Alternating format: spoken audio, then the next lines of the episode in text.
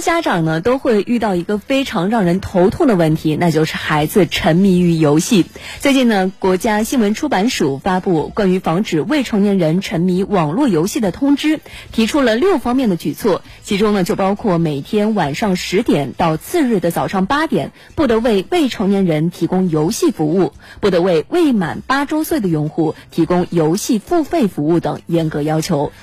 确实，我们说孩子玩游戏这件事上，很大程度上其实和父母有关，是属于家庭教育当中的。但是对于企业的要求，对游戏运营商的要求，这其实是由国家提出来的。那之前关于防止未成年人沉迷网络的各种手段和规定，其实也不算少，但实际效果却是差强人意。其中的痛点在哪里？那这次出台的通知又有什么亮点？我们来听报道。中国青少年宫协会一项调研发现，近三成学龄前儿童每天使用网络时间超过三十分钟，十四岁青少年这个比例则达到百分之六十。除了看视频，孩子长时间沉迷网络游戏的现象越来越突出。北京某小学德育主任何斌深有感触：很多孩子基本上都是一小时以上，特别是一些班上可能自制力比较差的孩子，经常会拖到很晚才开始写作业。由于未成年人自控能力弱，加上网络游戏内容良莠不齐，对孩子身心健康造成影响。二零一八年，我国小学生近视比例已达到百分之四十五点七，近近视。率仍持续走高，全球青少年过度依赖互联网的比例达到百分之六，我国已经接近百分之十。著名儿童教育专家孙云晓：儿童长大的过程是个社会化的过程，沉浸网络游戏变得不能跟别人很好的交流，慢慢的淡化了这种需求，社会化程度也都会严重的降低了。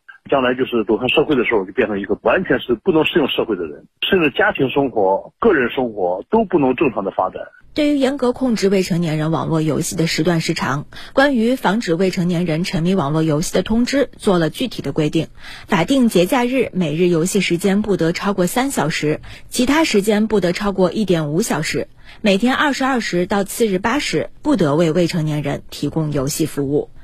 此前有报道，一个十五岁的女生给狼人杀游戏充值六万元，引发广泛关注。为防止未成年人在网游中过度消费，通知规范了网游的付费服务，规定网络游戏企业不得为未满八周岁的用户提供游戏付费服务。八周岁以上、未满十六周岁，单次充值不得超过五十元，每月充值不得超过两百元。十六周岁以上的未成年人用户，单次充值不得超过一百元，每月不得超过四百元。中国政法大学传播法研究中心副主任朱卫：司法实践中是特别多的这种纠纷，一个小孩儿啊不到十岁却充了几十万人民币，这种案子是很难赢的，因为很难去判断到底是不是孩子充的值，因为没有办法举证。这个直接有个规定，如果这个账号就是孩子的账号，那么你就不允许有这种过分的充值业务。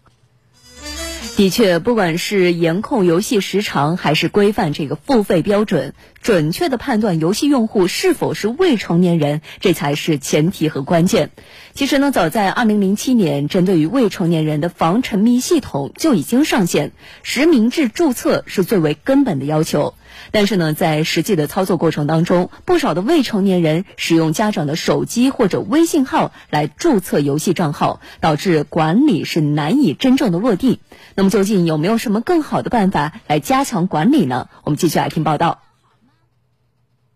在采访中，这个正蹲在路边打游戏的小男孩用的就是爸爸的手机号。自己家人帮我们传，我姐姐。你玩用谁的玩啊？我爸。那么有没有更好的识别方法？答案是肯定的，在开始游戏前进行面部识别就可以解决这个难题。对此，通知强调，所有网游用户均需使用有效身份信息进行注册。此外，国家新闻出版署正与公安部对接，建设统一的身份识别系统，方便游戏企业准确验证未成年人的身份。整个互联网平台中建立的这种防沉迷的系统，都是跟真实的身份认证是结合起来的，必须要把人身份。行为做一一对应的关系，不然的话，随便拿了别人一个手机注册一个账号，后面的这一切制度可能就没有办法保障。所以网络实名制不是注册的时候实名，而是每一次去玩游戏的时候要建立起这个人和游戏行为之间的关系。此外，通知还要求网络游戏企业探索适龄提示制度，